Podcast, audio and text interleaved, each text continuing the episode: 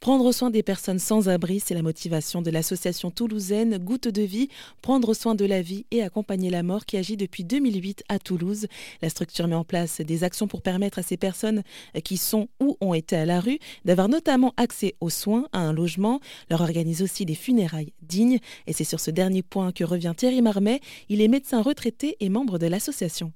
la fin du XXe siècle euh, a été marquée par euh, ce qu'on a appelé euh, l'entrée dans une période de la mort effacée ou de la mort interdite. Hein, des, anthropologues, des historiens euh, comme euh, Philippe Ariest ou Michel Vauvel euh, ou Vincent Thomas ont, décrit ce phénomène qui s'est mis en place là à partir du milieu du XXe siècle et qui, rendait la mort un petit peu insupportable, sordide pour tout le monde et particulièrement pour ces gens-là qui étaient mis en terre dans l'indifférence totale.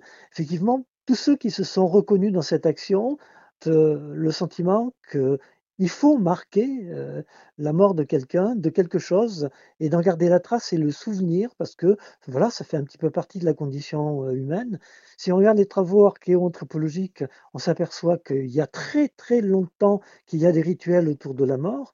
il y a une tombe identifiée en Israël qui date d'il y a 100 000 ans, mais il semble qu'il y ait des traces ici ou là que très tôt, que ce soit Sapiens, que ce soit Néandertal, que ce soit Denisov, ils ont fait quelque chose autour de la mort. Il nous paraissait important que cela continue et que ça donne du sens à cette continuité qu'il y a entre la vie et la mort. C'était Thierry Marmet, membre de l'association Goutte de vie, prendre soin de la vie et accompagner la mort, qui se trouve à Toulouse.